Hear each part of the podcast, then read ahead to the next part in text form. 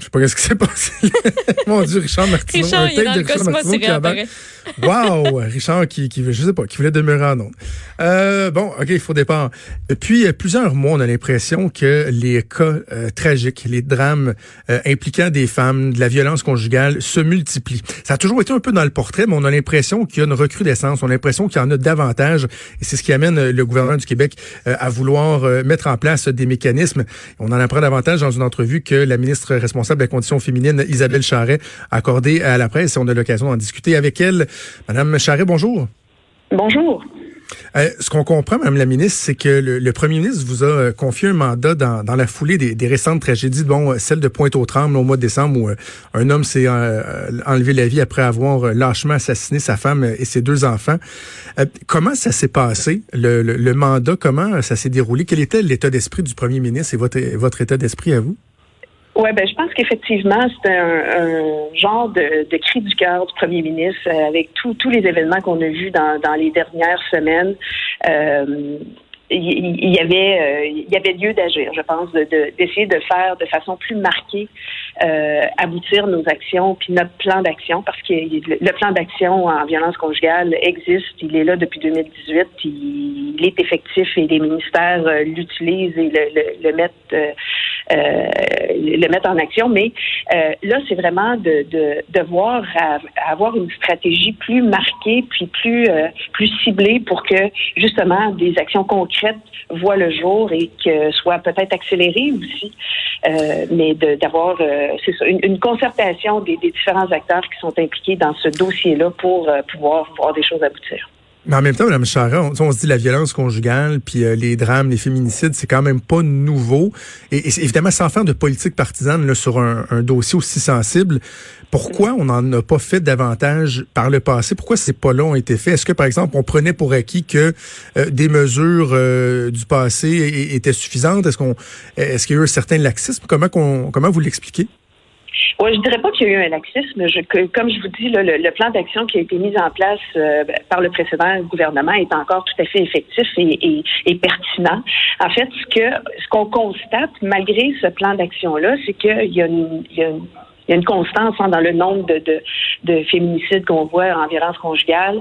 Euh, et, et, ça, c'est quand même problématique parce qu'on on observe du même coup que le crime contre la personne diminue, mais pas le crime de, de violence conjugale. Alors ça, je pense que euh, et puis bon, les, les, les, comme je le disais, les, les, événements des dernières semaines qui, euh, qui ont été vraiment plus portés à notre attention, qui ont été beaucoup médiatisés, nous fait réaliser que ben, peut-être qu'il y a lieu justement de, de, de se concerter davantage puis d'être plus efficace dans, nos, actions puis dans nos programmes. Bon, je, comprends que vous avez en tête euh, certaines mesures que vous pourriez mettre de l'avant, bon, notamment le financement des maisons d'hébergement. On le sait, il y en manque, il y des listes euh, d'attente, ça, ça, semble évident, mais vous mentionnez également l'imposition d'un bracelet électronique anti-rapprochement. De quoi on parle exactement?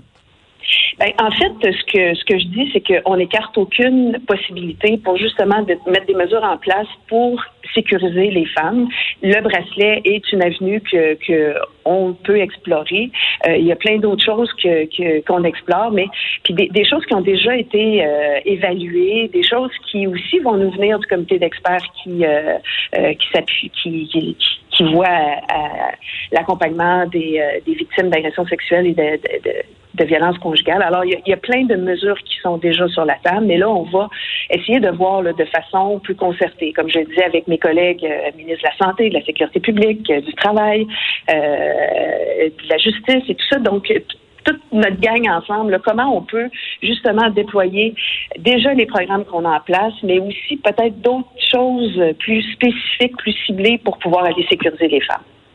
En même temps, Madame la ministre, on, vous savez que il y a des idées des fois qui semblent être de bonnes idées euh, après ma barre, mais qui finalement euh, sont plus complexes, peuvent même des fois avoir des, des effets pervers. Puis je pense par exemple au signalement obligatoire des médecins. On regarde ça, puis on se dit ah ben ça tombe sous le sens, mais en même temps un des effets pervers, par exemple, si on disait à un psychiatre, ben si vous vous, vous pensez qu'il y a un de vos vos patients qui est à risque de, de, de commettre l'irréparable, vous devez le dénoncer.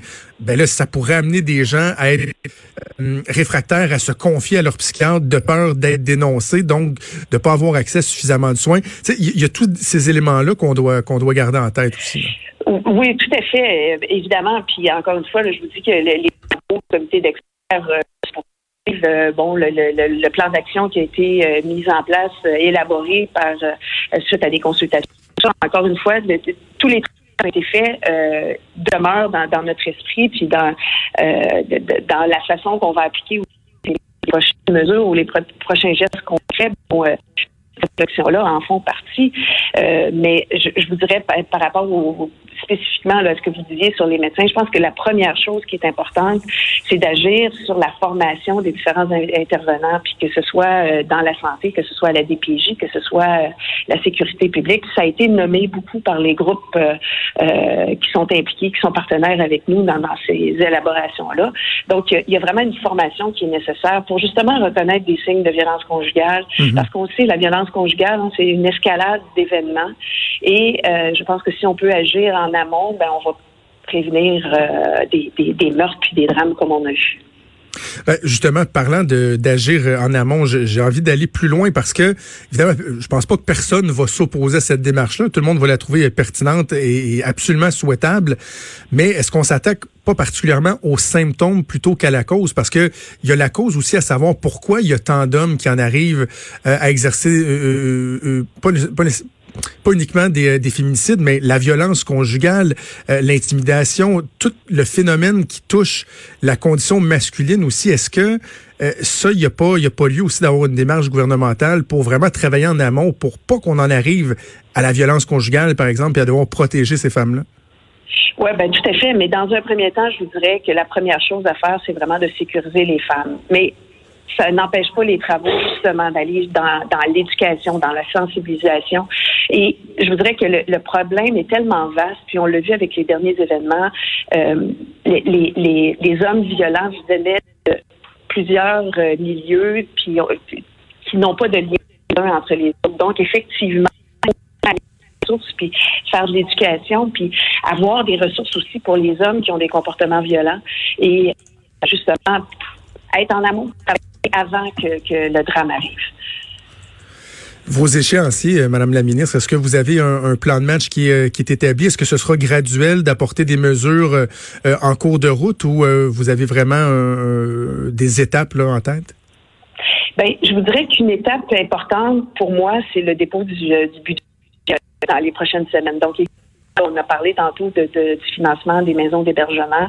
On sait que le, financement euh, est déficient, qu'il a, a, besoin d'argent justement pour donner les moyens aux femmes de sortir de, situations de violence. Alors ça, évidemment, c'est un, pour moi, c'est un échéancier très important. Alors, il y a des représentations qui ont été faites auprès du, euh, ministre des Finances et qui ont été faites de façon conjointe avec euh, mes, différents collègues ministres qui, ont évidemment un rôle à jouer dans la lutte contre les violences conjugales. Alors, ça, c'est pour moi quelque mhm. chose qui est, qui est très important. Puis, bon, évidemment, c'est de, de, de, voir à déployer peut-être de façon plus cohérente les, les, actions qui sont déjà dans, dans, dans nos plans puis dans nos stratégies, mais de le faire de façon concertée qui, euh, si on le fait de façon concertée, ben, auront plus de poids puis auront plus d'impact aussi euh, sur ce phénomène-là. On va suivre ça de près. Isabelle Charret, ministre responsable de la condition féminine, également députée de Brome-Missisquoi. Merci d'avoir pris le temps de nous parler. Bonne chance pour la suite. Merci, ça me fait plaisir. Au revoir. Merci, au revoir.